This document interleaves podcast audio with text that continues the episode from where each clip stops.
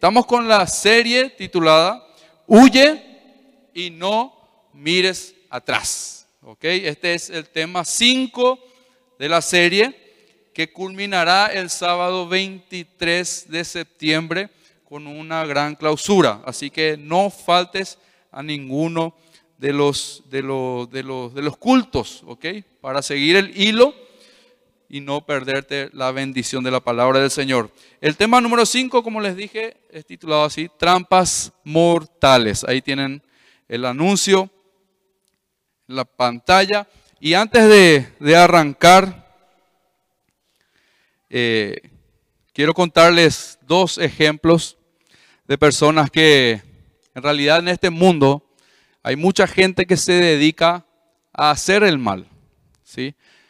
Eh, quizás alguno de ustedes ya se cruzó con alguna que otra persona que se dedica a hacer el mal. Planea siempre hacer el mal. Específicamente podemos poner como ejemplo a personas que estafan, ¿sí? a personas que se dedican a engañar. Quizás alguno de ustedes ya cayó en una trampa de algún estafador o de algún embaucador de alguien que trama todo el tiempo cómo engañar a la gente y sacarle algo. No sé si alguno ya cayó. Yo nomás fui el, incauto que ya cayó, ya caí. Y eh, parece mentira, ¿verdad? Pero todo, todo tan bien planeado, tan bien preparado, ¿verdad? Que te, te arrastra, te lleva hacia algo y luego cuando ya te diste cuenta, ya fue tarde. Caíste en la trampa. Este mundo está lleno de ese tipo de personas. ¿Por qué?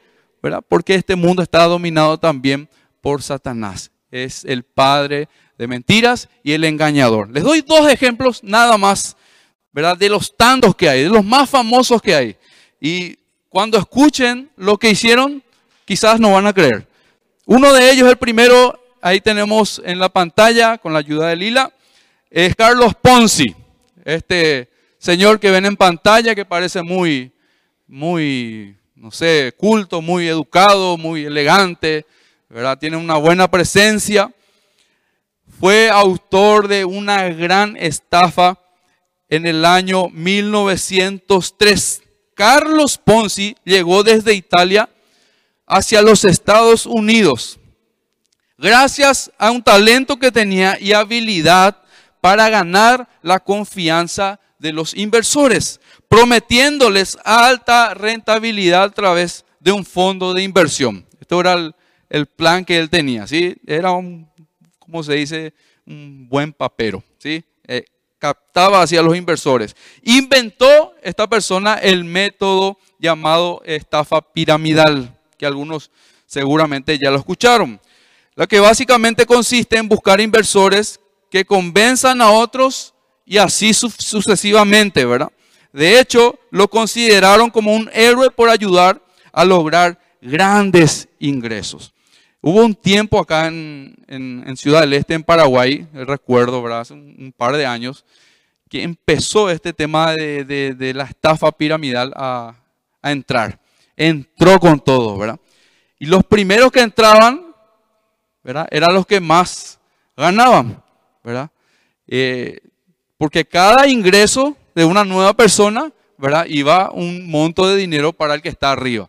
Entonces, cada vez que ingresaba más gente, el de arriba es el único que se llevaba todo el ingreso. Hasta que no duraba mucho, se caía todo, ¿verdad? Y los que ingresaron último, ¿verdad? Perdieron todo, ¿verdad? Se quedaron sin nada, ¿verdad? Algunos eh, se deprimieron, otros hasta eh, entregaron parte de sus bienes, vendieron cosas para poder obtener ganancias de esto. Esto esto fue grande en su época y yo recuerdo que hasta llegó a entrar dentro de la iglesia. Llegó a entrar dentro de la iglesia. Es, es sutil y es peligroso a la vez. Más adelante se supo que el dinero no provenía de las rentabilidades obtenidas, ¿verdad? Por el movimiento que tenía, sino, eh, sino del nuevo dinero que constantemente ingresaba por nuevos eh, afiliados o nuevos inversores, vamos a decir así, ¿verdad? Eh, eso paraba y se caía todo. Pero mientras la gente entraba, entraba, entraba, entraba, eso seguía, ¿verdad? Y se, se, hacía más rico las personas que estaban ahí arriba. Este Bueno, este Carlos Ponzi fue lo, que creó esto e inventó. En 1920, Carlos Ponzi fue acusado de 86 cargos de fraude. 86. Dígame si, si no estuvo planeando mucho para esto. ¿sí? Todo el tiempo planeando, ¿sí? creando estrategias para engañar a la gente y para sacar, sacar provecho. Estuvo un tiempo en la cárcel y luego fue deportado a Italia. Finalmente murió en Brasil en el año 49, pero al igual que los grandes personajes, el nombre y la estrategia de su estafa sigue usándose con el nombre de esquema Ponzi. Eso hasta hoy inclusive todavía hay gente que cae en este sistema. Después tenemos a otra persona más, que es Víctor Lustig. Ahí van a ver a Víctor en la imagen, en la pantalla. En 1925 se hizo famoso, ¿por qué? ¿Se imaginan? Ahí ven al lado la torre eh, Eiffel, ¿verdad? Se hizo famoso por vender la torre Eiffel. Increíble. ¿Cómo? ¿Verdad? ¿Cómo picó? ¿verdad? Alguien va a pensar que la torre Eiffel está en venta, pero no se imaginan. Por lo cual dice que hasta ahora lo conocen como el hombre que vendió la torre Eiffel dos veces. Impresionante. Lustig se hizo pasar por un personal del gobierno de Francia. Y después de que se enteró, escuchó por ahí en los pasillos, de que el monumento este de la Torre Eiffel, el monumento parisino, tenía problemas con el costo eh, de mantenimiento, requería, requería mucho dinero para mantener la torre. Entonces había esa, esa crisis y ese problema, y él escuchó esto. ¿Ok? Entonces fingió, armó todo un plan, un esquema, ¿verdad? Fingió que se debía vender todo el metal de la torre. Así es. Por lo tanto, dice que logró vender el icono parisino y tomó un tren a Viena con una maleta repleta de efectivo. Luego, lo detuvieron en Estados Unidos por cargos de falsificación y lo sentenciaron a 20 años de cárcel. Falleció en el 47 en prisión tras padecer de neumonía. Así hay casos y casos, ¿verdad? Increíbles, impresionantes. Es como que hoy vengan y te, ofrezcan el vender el puente de la amistad ¿verdad? ¿Vas a caer? ¿Verdad? No sé, eh, algo por el estilo, ¿verdad? No sé, la Itaipú está en venta, querer comprar, ¿verdad? Y la gente que caía era gente gente conocedora, eran empresarios, era gente que trabajaba, eh, eh, tenía empresas, ¿verdad? Era gente con poder adinerada. Y a estas personas les engañaban, engañaban. La mayoría de los casos de estafa, de los principales casos de estafa, se hicieron películas de ellos. ¿verdad? Hay varias películas al respecto, ¿verdad? Basados en hechos reales de los planes de estafa. Y uno ve así, ¿verdad? Y dice, qué locura, ¿verdad? ¿Cómo pudo? ¿verdad? Muchas veces nosotros pasando al ámbito espiritual, ¿verdad? Cuando vemos algo, una persona que cae en la trampa de Satanás, también nos viene, nos quiere venir ese pensamiento. ¿Cómo es que ese fulanito cayó en eso? Pero no se daba pico cuenta, ¿verdad? Y comenzamos a señalar o a decir, ¿verdad? yo en esa área quizás estoy bien, pero hay otra persona que hay un área específica en donde es débil ¿sí? Y Satanás, como es astuto y maquina las cosas, ¿verdad?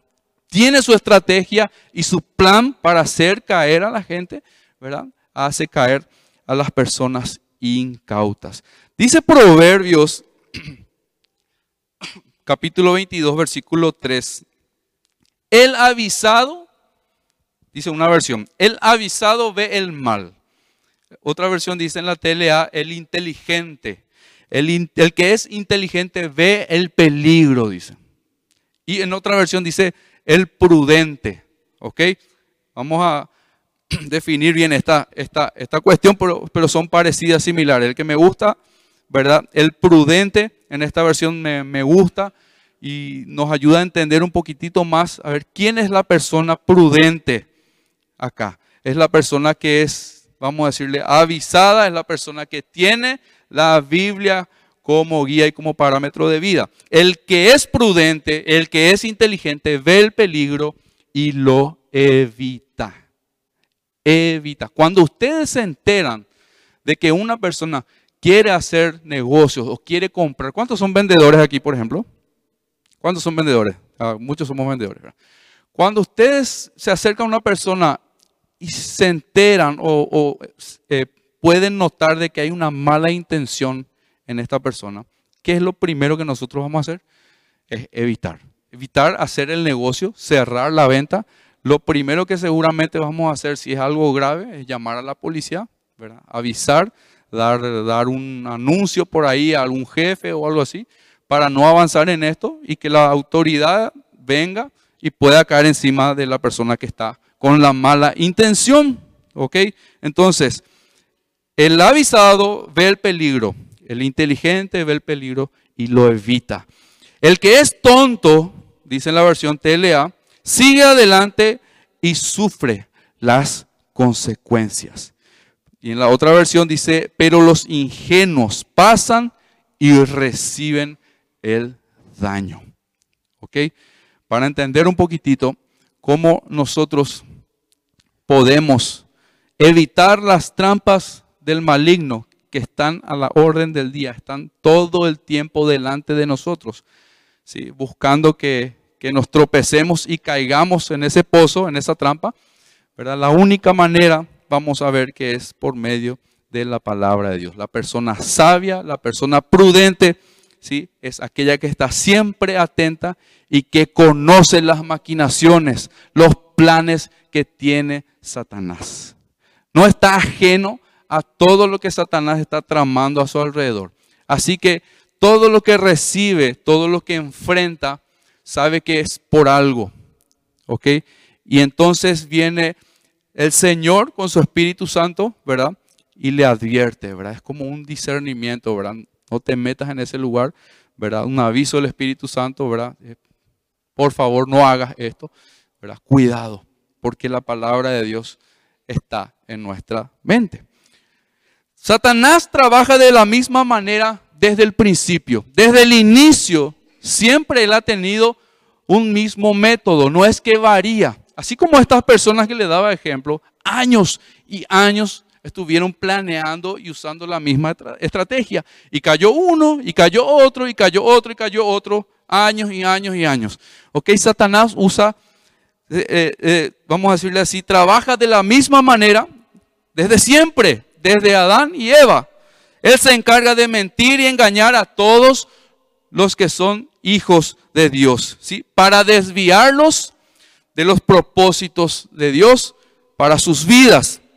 Sus planes y maquinaciones están a la orden del día porque desea tener ventaja sobre nosotros. Entendamos una cosa, Satanás ya es el padre de las personas que están en el mundo, que están en la oscuridad.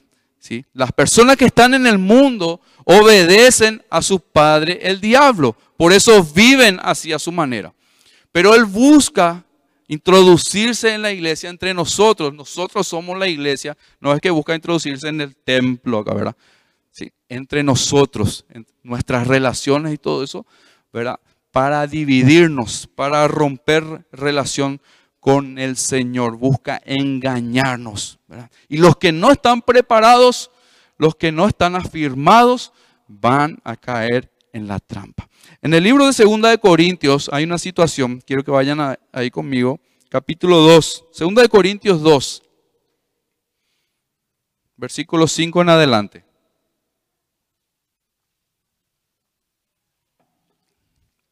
Voy avanzando.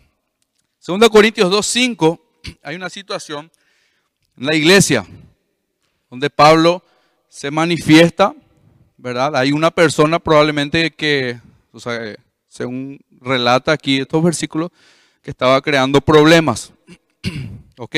Entonces él hizo una carta, envió unas palabras a la iglesia para que lo, le perdone, perdonen a esta persona. ¿Ok?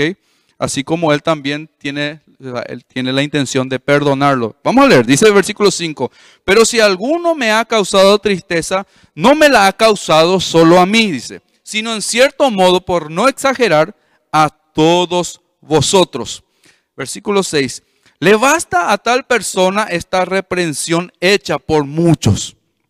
Así que, al contrario, vosotros más bien debéis perdonarle y consolarle, para que no sea consumido de demasiada tristeza. Él está exhortando, animando a la iglesia, ¿verdad? A que también perdone, ¿sí? Y a que consuele a esta, a, este, a esta persona. Dice, por lo cual os ruego que confirméis el amor para con él, ¿sí? Dice, porque también para este fin os escribí, para tener la prueba de si vosotros sois obedientes en todo. El Señor cuando nos llama a nosotros, cuando somos sus hijos, tenemos que serles obedientes en todas las cosas. No solo agarrar la Biblia, una parte y otra parte no. Cuando yo hago esto, yo no estoy siendo hijo de Dios realmente, ¿sí? Estoy en realidad eh, viviendo egoístamente. ¿Ok? Entonces dice, para porque también para esto escribí para tener la prueba de si vosotros sois obedientes en todo. Y al que vosotros perdonáis, yo también.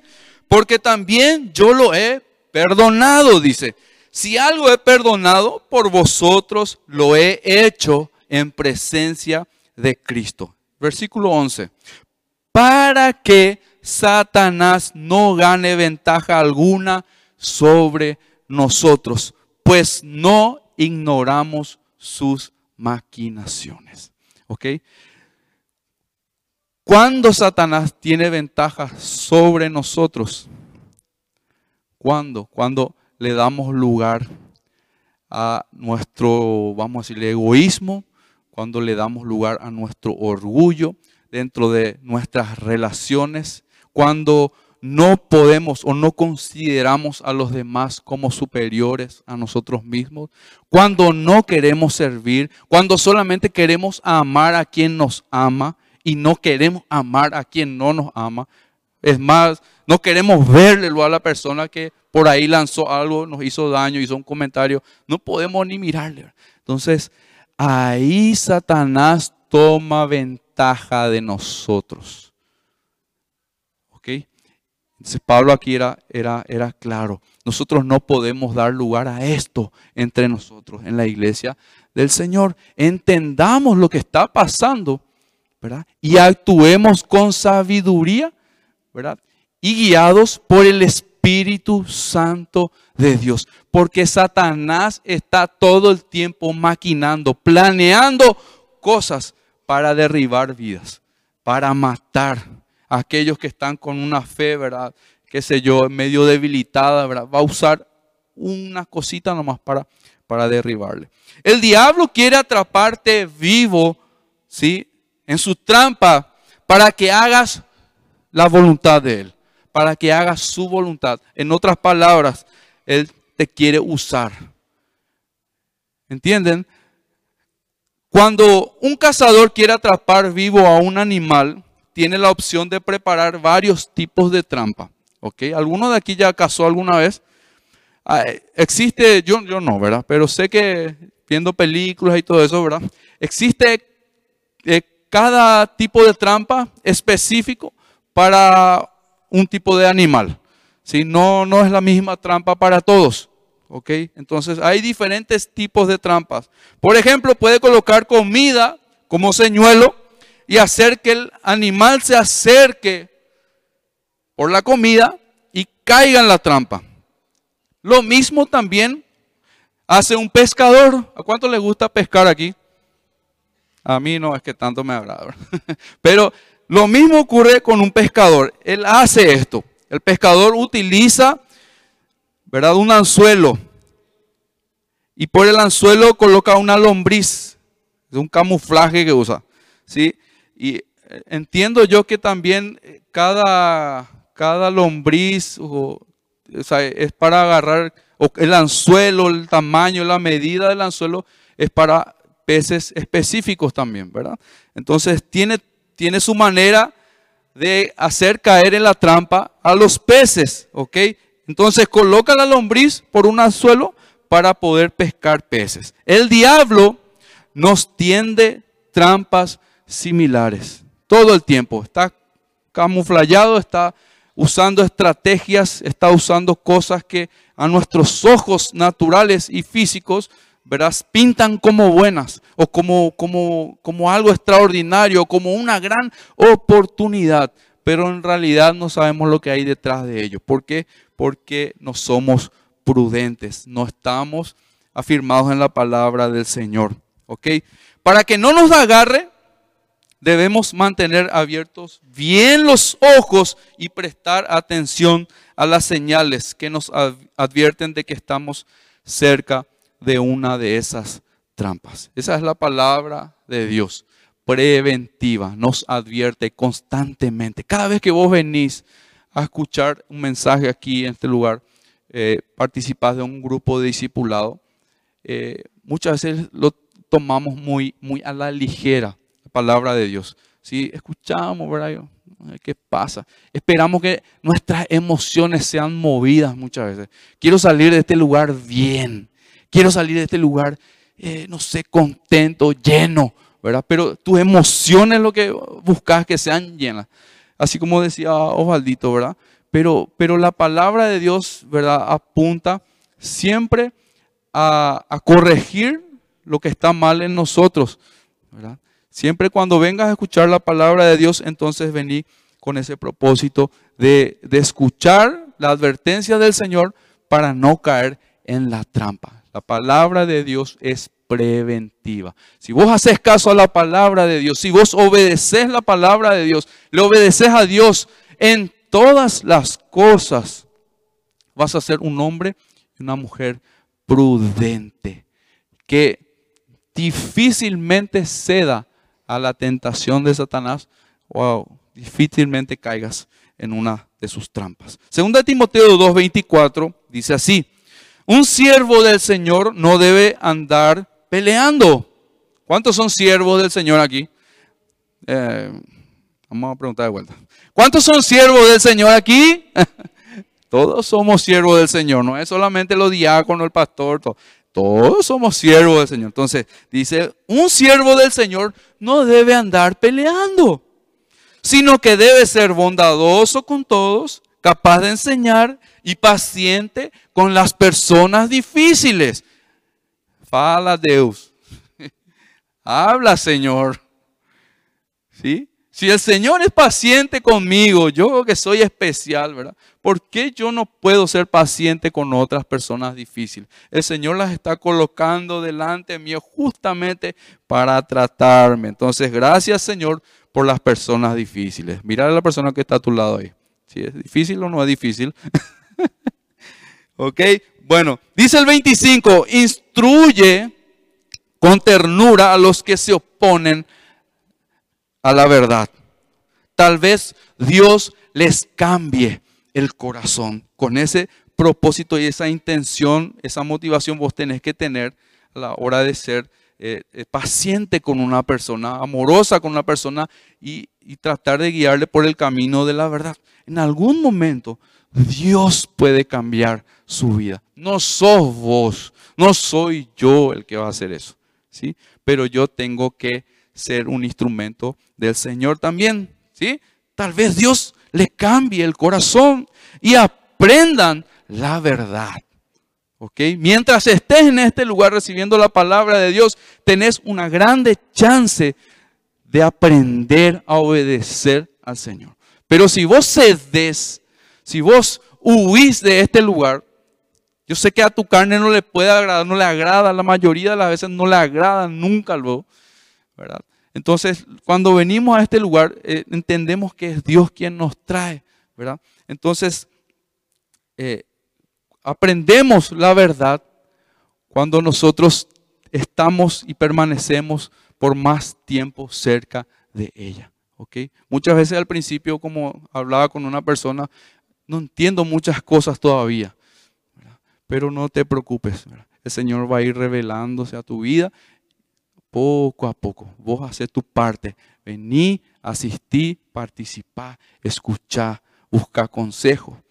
El Señor se va a revelar a tu vida. ¿Ok? Después dice, pues Él, el versículo 26, la segunda parte, pues Él los ha tenido cautivos para que hagan lo que Él quiere. Así es. Las personas, inclusive personas que están, se congregan, personas que vienen a la iglesia, son personas que están cautivas por Satanás todavía. ¿Sí? Entonces tenemos que entender esto. Y está queriendo usar estas vidas como también la tuya al tenderte una trampa para hacer lo que Él quiere. A Satanás no le servimos muertos, hablando físicamente. No le servimos muertos. Por eso Él ya no nos mata físicamente con el pecado. No puede hacer esto. Nos quiere bien vivitos y justo dentro de la iglesia para justamente seguir con sus planes, con sus artimañas, con sus maquinaciones. ¿Ok? Ahora nosotros tenemos que decidir y ver un poquitito y analizarnos si nosotros estamos siendo instrumentos de Dios estamos siendo instrumentos del diablo. Dios nos ayude. En el libro de Mateo encontramos el relato de Jesús en el desierto. Este relato ya lo conocemos, ¿verdad? Pero vamos a leerlo de vuelta. Cuando fue tentado Jesús en el desierto, Mateo 4, versículo 1 en adelante.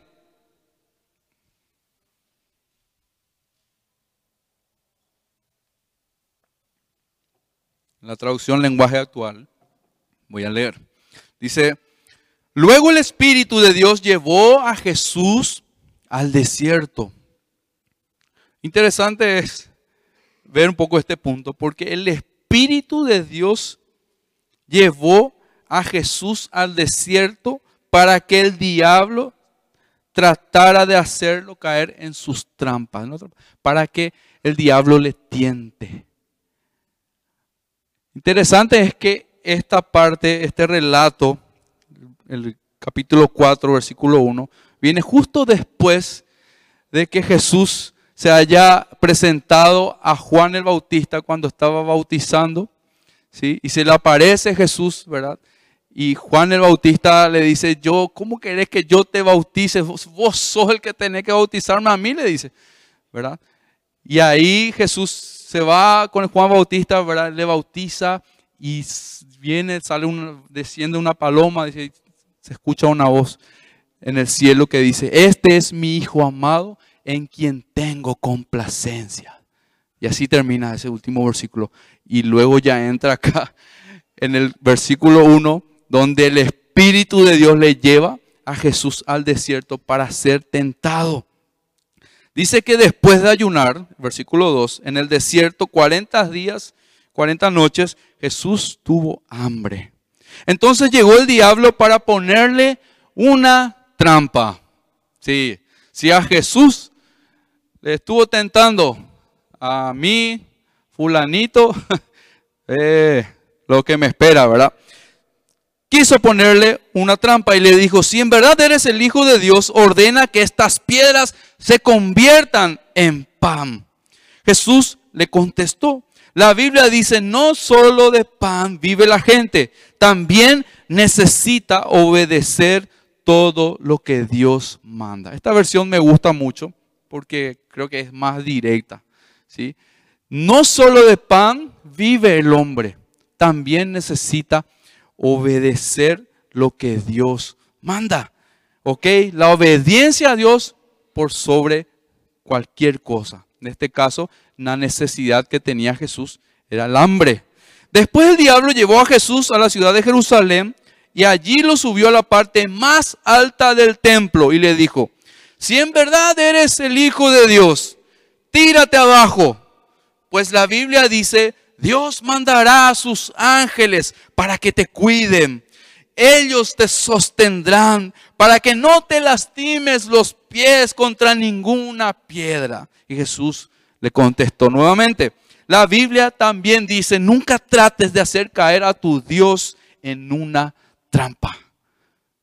Ah, respondiendo otra vez Jesús con la palabra de Dios. Por último, el diablo llevó a Jesús a una montaña muy alta. Le trasladó a Jesús. ¿Ok? Entonces, desde allí podían verse los países más ricos y poderosos del mundo. El diablo le dijo, todos estos países serán tuyos. Si te arrodillas delante de mí y me adoras, Jesús le respondió, vete de aquí, Satanás, porque la Biblia dice, adoren a Dios y obedézcanle solo a Él. Entonces el diablo se fue y unos ángeles vinieron a servir a Jesús. ¿Okay? No es solo la cita bíblica, una vez creo que mencioné, no es solo la cita bíblica que hace huir a Satanás, sino que es la autoridad que tenía Jesús, porque él hacía la voluntad del Padre. Es lo que pasa con nosotros cuando queremos usar la Biblia, pero no tenemos autoridad. Podemos conocer versículos, podemos saber todo eso, pero si no vivimos conforme a ella, no tenemos autoridad. ¿Entienden? Entonces Jesús vivía lo que predicaba, vivía para hacer la voluntad del Padre. Entonces, nosotros tenemos que imitar esto.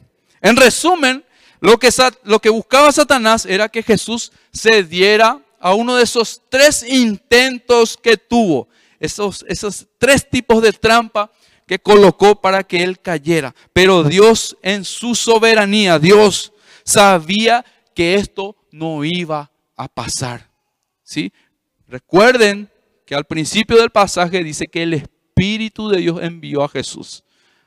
¿Sí? Le envió a que sea tentado. Primera de Corintios 10, 13 dice, ustedes no han pasado por ninguna tentación que otros no hayan tenido. Muchas veces pensamos de que, en mi caso lo es especial, ¿verdad? Que, Nambrelo, eh, esa tentación es demasiado, demasiado para mí y creo que soy el único que está pasando acá. Dice que, por eso les digo, el diablo siempre usa las mismas artimañas, tiene el mismo plan. ¿Ok? Dice, ustedes no han pasado por ninguna tentación que otros no hayan, hayan tenido. Y pueden confiar en Dios, pues Él no va a permitir que sufran más tentaciones de las que pueden soportar. Gracias a Dios por eso, hermano. ¿Verdad que sí? Él no va a permitir, dice, de que nosotros pasemos por tentaciones, ¿verdad? Que no vamos a poder soportar. Entonces, Él conoce nuestras vidas, conoce nuestros corazones, nuestros pensamientos, sabe todo de nosotros. Entonces, todas las tentaciones que nosotros pasamos también Él lo permite. ¿Ok? Dice, además, cuando vengan las tentaciones, Dios mismo les mostrará cómo vencerlas y así podrán resistir. ¿Ok? Ese, intento que tenemos nosotros de huir de las tentaciones eh, humanamente o nuestras fuerzas no sirve. Dios es quien da la salida siempre. Por eso nosotros tenemos que estar cerca de Él. Así como el Espíritu envió a Jesús al desierto para ser tentado. También nosotros somos enviados al mundo cada día para enfrentar tentaciones y que sirvan para probarnos cada día de nuestras vidas. Hebreos 4:15 dice, el diablo le puso a Jesús las mismas trampas que nos pone a nosotros para hacernos pecar. La diferencia está aquí. Solo que Jesús nunca pecó. No había pecado en él. ¿Ok? Él fue tentado también. Pero en él no había pecado. Él nunca pecó. Por eso Él puede entender que nos resulta difícil obedecer a Dios. Él entiende también esta parte y comprende, nos comprende y nos ofrece por eso su ayuda. Porque en nuestras fuerzas obedecerle es imposible. No hay manera. Solo es una obra de Dios. ¿Ok? Entonces, Él te comprende a vos, me entiende a mí también, ¿verdad? Pero eso también nos quiere decir de que Él permite que nosotros pequemos a diestra y siniestra. Al dos por tres. No. es ser permisivos con el pecado. Tenemos que apartarnos. Resalto tres cosas que Satanás buscó hacer en Jesús en este relato de Mateo que vimos, ¿verdad? Eh, buscó hacer en Jesús y no lo consiguió. Y que siempre va a intentar hacerlo con nosotros, una y otra vez, con los hijos de Dios. Primero, quería que abandonara, que Jesús abandonara el camino del sufrimiento. Ahora te hago esto de manera personal, así directa. Satanás busca eso también cuando te pone trampas. Quiere que vos abandones el camino del sufrimiento. Jesús tenía necesidad en ese momento. La necesidad de, tenía hambre. Ayuno, 40 días, 40 noches. ¿sí? También sabía lo que le esperaba. Tenía un camino por recorrer. Tenía que ir a la cruz. Tenía que morir. ¿sí?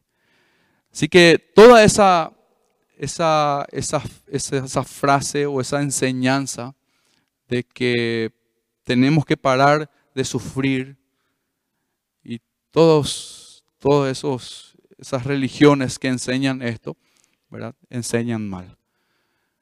¿Sí? El camino del cristiano es un camino de constante padecimiento y sufrimiento. ¿Por qué? Porque el cristiano padece y sufre más por obedecer a Dios. Cuando obedecemos a Dios, sí o sí vamos a enfrentarnos con personas que no están en el Señor, ¿verdad? Y van a buscar de todas las maneras Derribarnos, machacarnos, golpearnos, ningunearnos, lo que quieras. Entonces, el camino del sufrimiento, Satanás va a buscar de que vos abandones. ¿A cuántos aquí les gusta sufrir? Seamos sinceros. A nadie le gusta sufrir. ¿Qué hacemos con esto, hermano? a nadie le gusta sufrir. A nadie le gusta padecer en la carne. No quiere no quiere. Pero el que es espiritual entiende que el sufrimiento es necesario y que Dios lo permite para que nosotros nos acerquemos a Dios.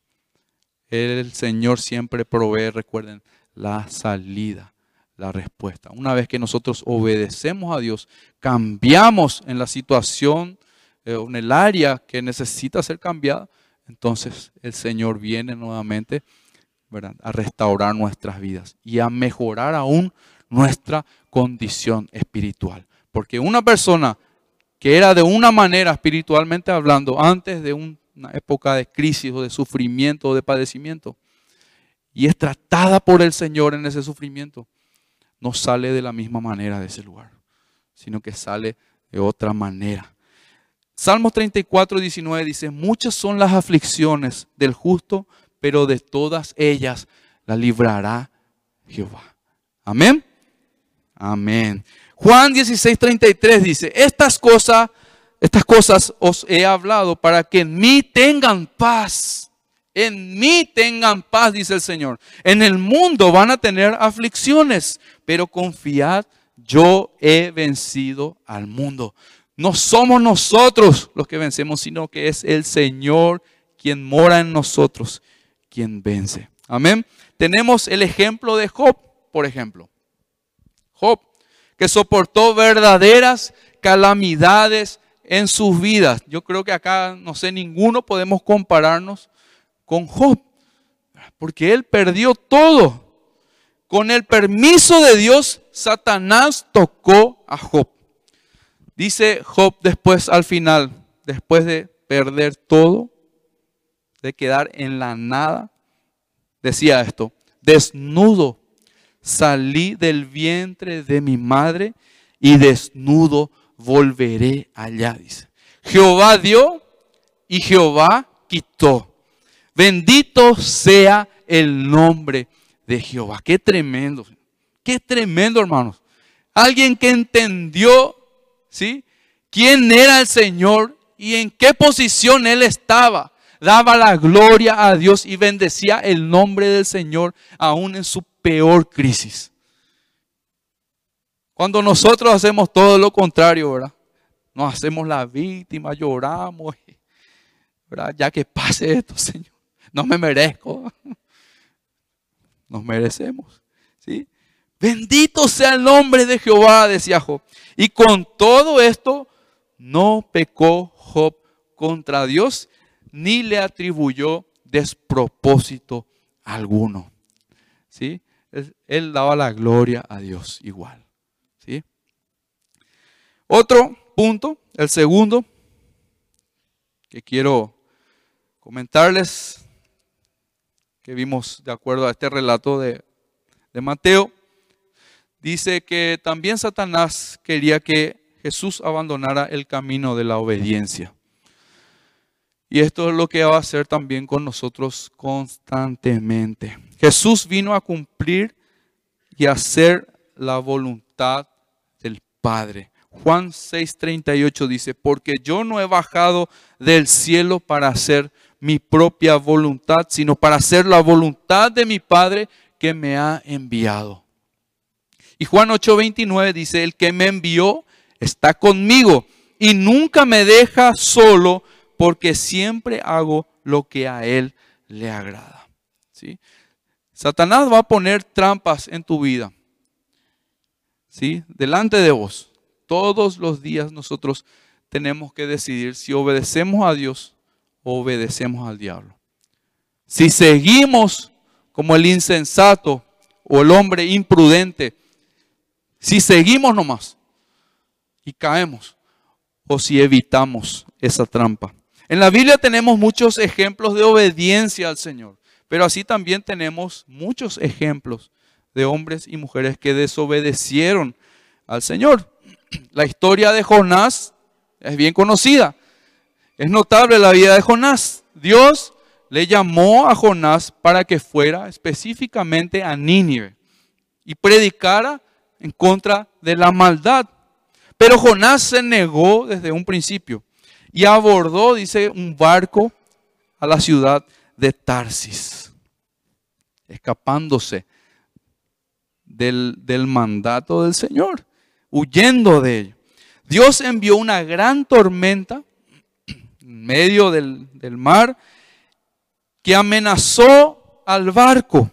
Entonces los marineros arrojaron a Jonás ¿verdad? Por la borda, donde fue tragado por un gran pez.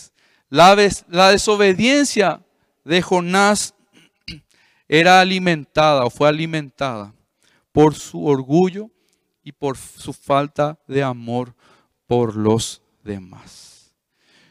Nosotros constantemente el Señor nos va a indicar para que amemos, para que amemos a fulanito, para que amemos a fulanita, una y otra vez. Y nosotros podemos ser como Jonás, darnos la vuelta y huir para otro lado. Queremos escondernos de Dios, pero de Él nunca nos vamos a esconder. Esa desobediencia era alimentada por ese orgullo y por la falta de amor a los demás. Cuando nosotros somos desobedientes, entiendan de que hay algo que está alimentando esa desobediencia. Estaba más preocupado por su comodidad que por la salvación del pueblo. Sabemos, después hizo caso, fue y predicó y muchos se convirtieron. La desobediencia de Judas, otro personaje, discípulo, que desobedeció al Señor, también fue alimentado por algo, por la codicia y la traición. Cuando nosotros somos codiciosos, avaros, cuando tenemos estos pecados en nuestras vidas, no vamos a obedecer a Dios. No vamos a poder obedecer a Dios.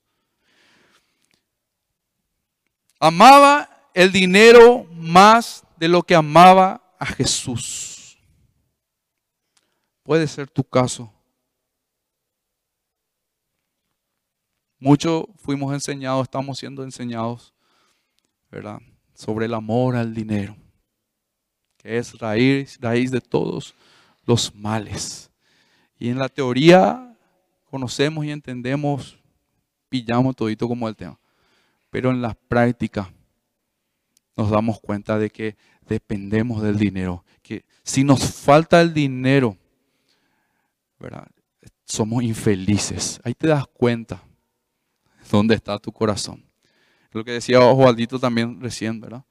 Que eh, la persona que, que, se mete en deudas, ¿verdad? que gasta más de lo que recibe, de lo que genera. Es una persona que no tiene contentamiento, no está contenta con lo que el Señor le dio. Y esto le hace desobedecer a Dios. Él estaba dispuesto a traicionar a Jesús para su propio beneficio. Y esto fue lo que hizo al final. Esto nos enseña que la desobediencia a la palabra de Dios puede ser alimentada por nuestros deseos egoístas, propios deseos egoístas y el amor por las cosas de este mundo. Mientras nuestro corazón esté dirigido hacia las cosas de este mundo, mientras amemos más otras cosas que a Dios, la desobediencia va a ser parte de nuestras vidas. No vamos a poder obedecer. Nosotros tenemos que despojarnos de todas estas cosas.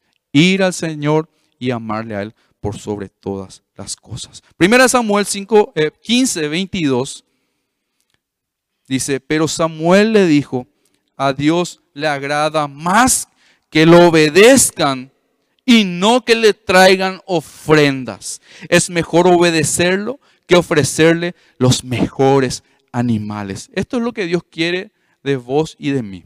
Obediencia, lealtad a Él obediencia. ¿sí?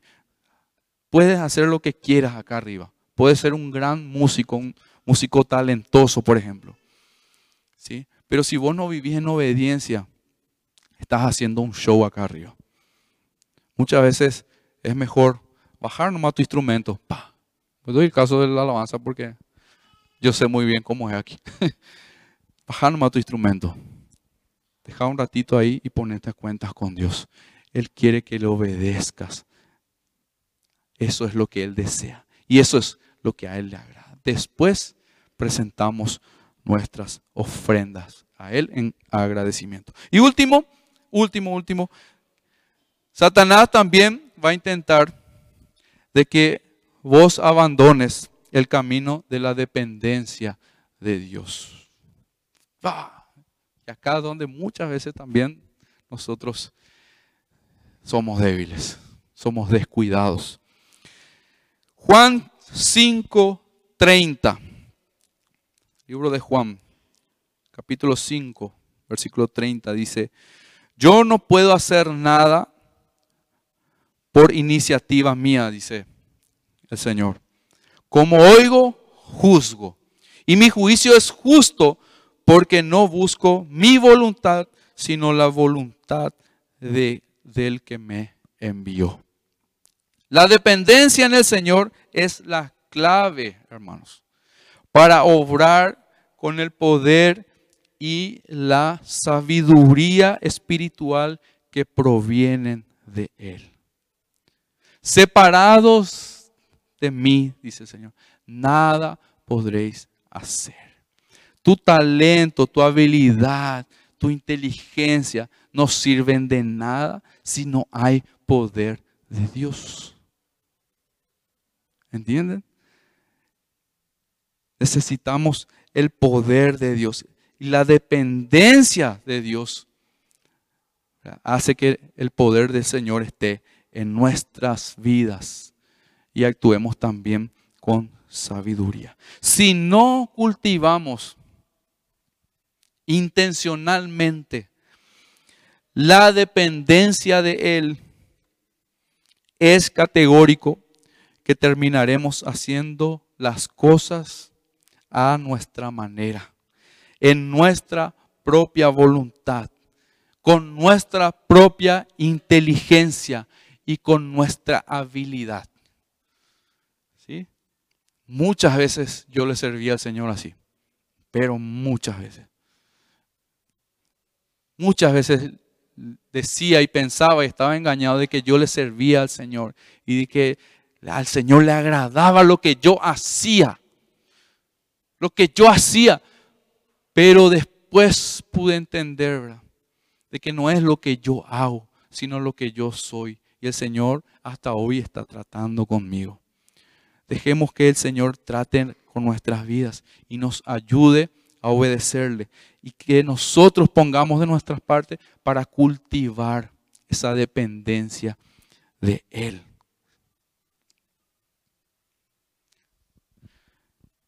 El manejarnos en nuestra voluntad, en nuestra inteligencia, en nuestra propia sabiduría y no la de Dios o nuestra habilidad, desde el punto de vista espiritual, nos va a conducir directo al fracaso. El hijo pródigo es un ejemplo. Ya voy terminando. El hijo pródigo es un ejemplo.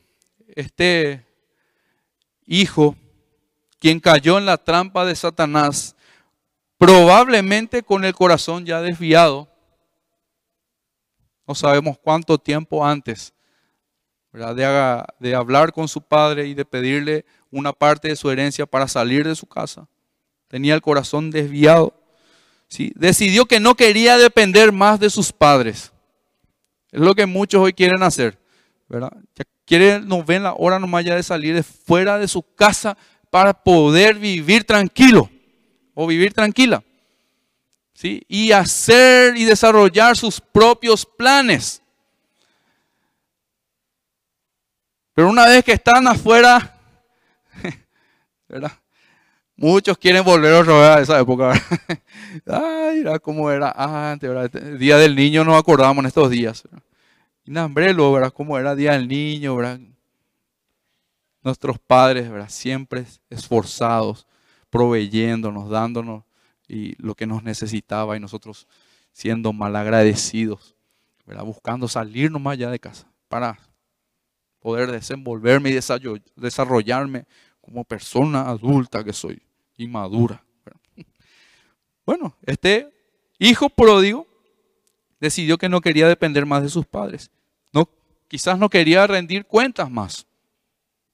¿A cuántos de los hijos les cuesta rendir cuentas delante de sus padres? una lucha. Quizás era un perezoso, no quería trabajar en su casa, porque vemos en el relato que se apareció su hermano, quien estaba trabajando, dice, en el campo, en, la casa. Y cuando se entera de que hay una fiesta, se está armando, ¿verdad?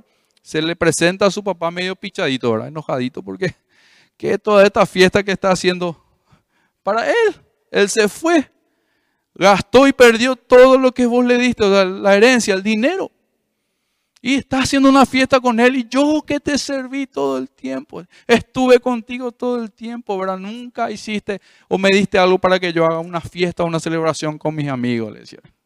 Vemos que, por lo visto que, ¿verdad? Sus padres le, le, animaban le, le decían que tenían que trabajar, no estar de balde ahí, quizás.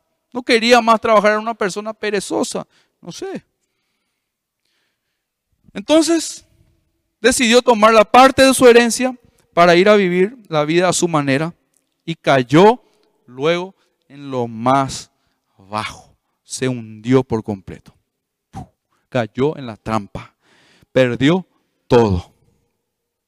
Perdió todo. Luego volvió arrepentido, volvió en sí y se dio cuenta se dio cuenta que bajo la dependencia de sus padres, él estaba bien. Muchas veces nosotros vamos, ¿cuántas veces, verdad? Nos salimos de la dependencia de Dios y nos metemos en situaciones, en problemas. Y ahí cuando estamos en el medio de la tormenta, medio que volver, queremos volver en, sí, nuestra mente piensa y cuando estaba en la dependencia de Dios, las cosas eran diferentes. Diferentes. Dios al control de nuestras vidas, hermanos. No hay por qué perder la paz, no hay por qué preocuparnos, hay de qué dudar. Dios en el control de nuestras vidas. Como conclusión, hay muchas trampas de Satanás en las que tristemente nosotros caemos, porque nuestra carne es débil. Todos, sí, todos tenemos esa posibilidad de ceder y de caer, porque nuestra carne es débil. Pero como también leímos recién, tenemos un Dios que no nos dejará ser tentados más de lo que nosotros podamos soportar. Gloria a Dios por eso. Él proveerá, dice, siempre una salida. Por lo tanto, salimos victoriosos y damos gracias al Señor por habernos librado de la tentación. Dale las gracias al Señor porque hoy estás en su casa. Dale las gracias al Señor porque muchas, muchas veces Él te libró de la tentación. Dale gracias al Señor porque el hecho de que vos estés hoy aquí es porque el Señor quiere rescatar tu vida y quiere mantenerte a vos cerca de Él. Para que no estés preso y esclavo de la oscuridad. Dale gracias a Dios por eso, porque Él es quien hace eso. No viniste en esta noche por casualidad. No viniste acá porque tenés que venir o tener una obligación. No sé quién ha venido aquí por obligación. Venimos acá porque necesitamos de Dios. Tienes que darte cuenta de esto. Todos necesitamos de Dios cada día. Hermanos, nuestra vida está en juego. Nuestro presente puede estar en el borde del abismo y ni qué decir nuestro futuro. Y no solamente tu vida, sino que la generación que va a venir detrás de vos. El día que te cases, que formes una familia. Que eres una generación perdida, extraviada, viviendo para deleitarse a sí mismo en el pecado. Seguí viviendo a tu manera. Seguí huyendo del Señor. Pero que eres una generación que ame a Dios, que sirva a Dios, comenzá por vos. Comenzá en vos. Y el Señor hará el resto de las cosas. Así como Jesús, perdón, la experiencia de Jesús en el desierto nos ayuda a ver que estas tentaciones comunes nos impiden servir a Dios con eficacia, con diligencia, con excelencia.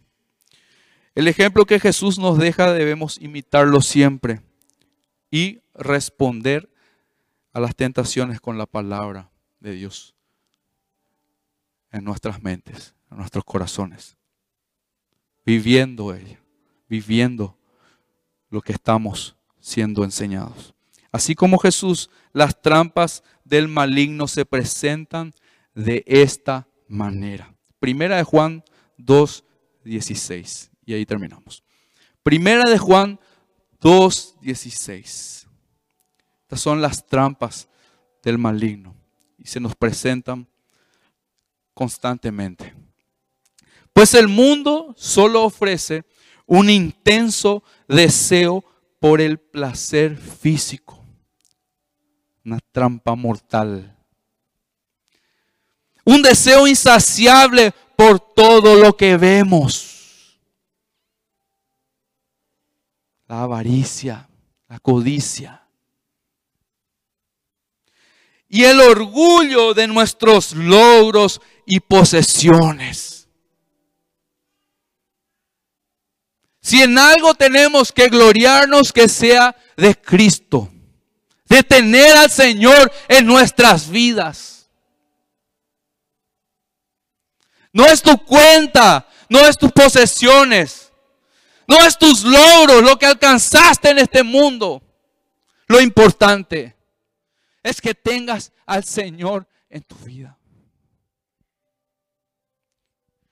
Trampa mortal. Esta es la trampa que Satanás coloca en nuestras vidas. Nada de eso, dice este pasaje, proviene del Padre. Entendamos una cosa. Cuando damos lugar a esto, estamos siendo usados por Satanás, por el maligno mismo. Nada de, nada de eso proviene del Padre, sino que viene del mundo. Así que deja, abandonar todo eso, renunciar a todo eso. Comenzar a gloriarte del Señor. Solo podemos reconocer y combatir estas tentaciones saturando nuestros corazones y mentes con la verdad. Con la verdad. Insistí, insistí una y otra vez en esa lucha con tu carne. Vení, congregate, unite a un grupo de discipulados.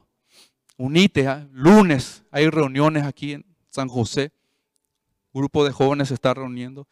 Vení. O hay otros grupos aquí en la iglesia matrimonios que se están reuniendo donde estamos siendo discipulados y enseñados por el Señor. Solamente si permanecemos en Él, hermano. Cerca de Él tenemos mayor chance de escapar de estas trampas mortales que el maligno coloca delante de nuestro. Inclinen sus rostros, por favor, vamos a orar.